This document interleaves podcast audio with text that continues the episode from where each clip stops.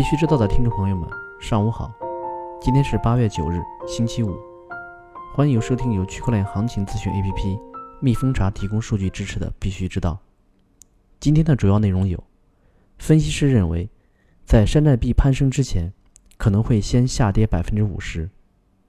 Masari 联合创始人认为，比特币或将在短期大幅下降后再创历史新高。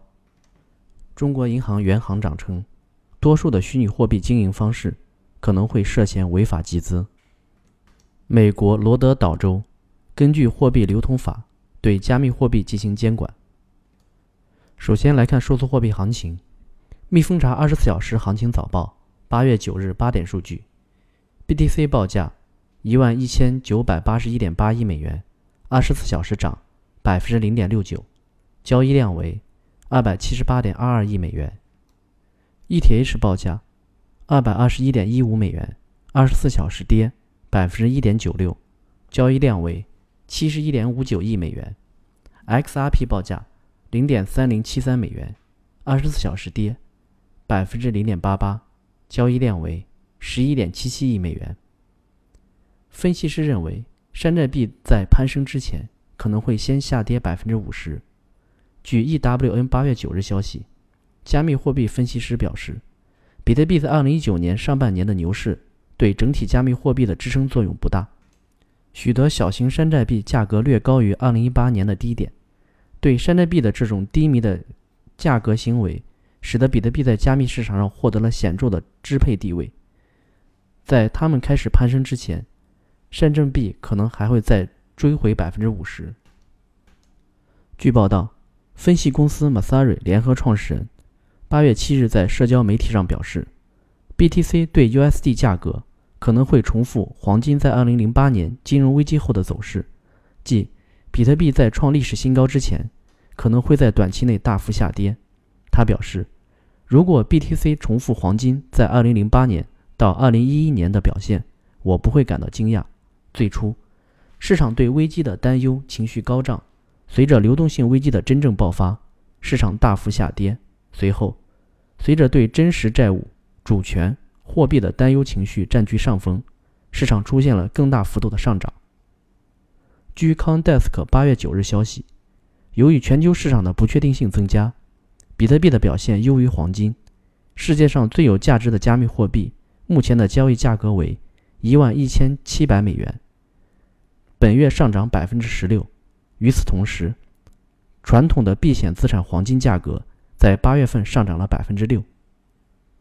总部位于美国的加密货币初创公司 Ruby Holder 获得了英国金融行为监管局 FCA 的批准，现在该公司可以在英国境内部署其投资应用程序，开展经纪业务。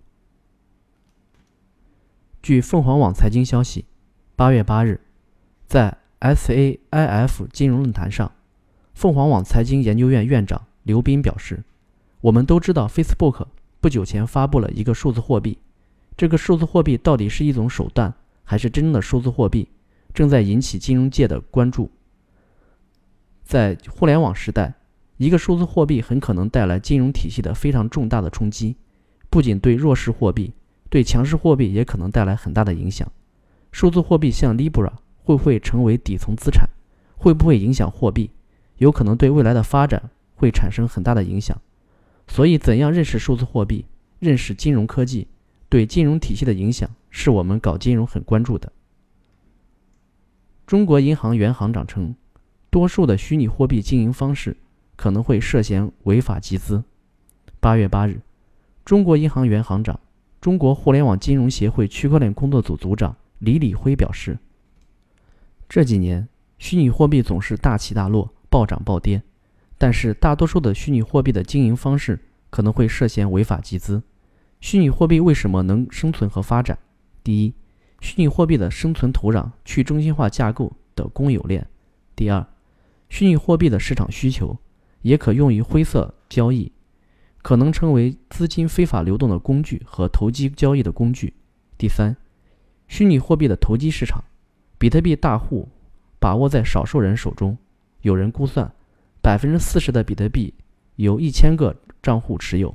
据 c o n d e s k 消息，美国罗德岛州成为美国最新一个加密公司持有特定货币发行指南的州。根据国际律师事务所八月五日发布的一份报告，从二零二零年一月一日起，任何接受货币传输费用或者他人维持对虚拟货币控制的业务，都将受到新法律的约束。罗德岛州对加密公司的部分许可，包括严格的合规标准、反洗钱和反欺诈协议以及安全要求。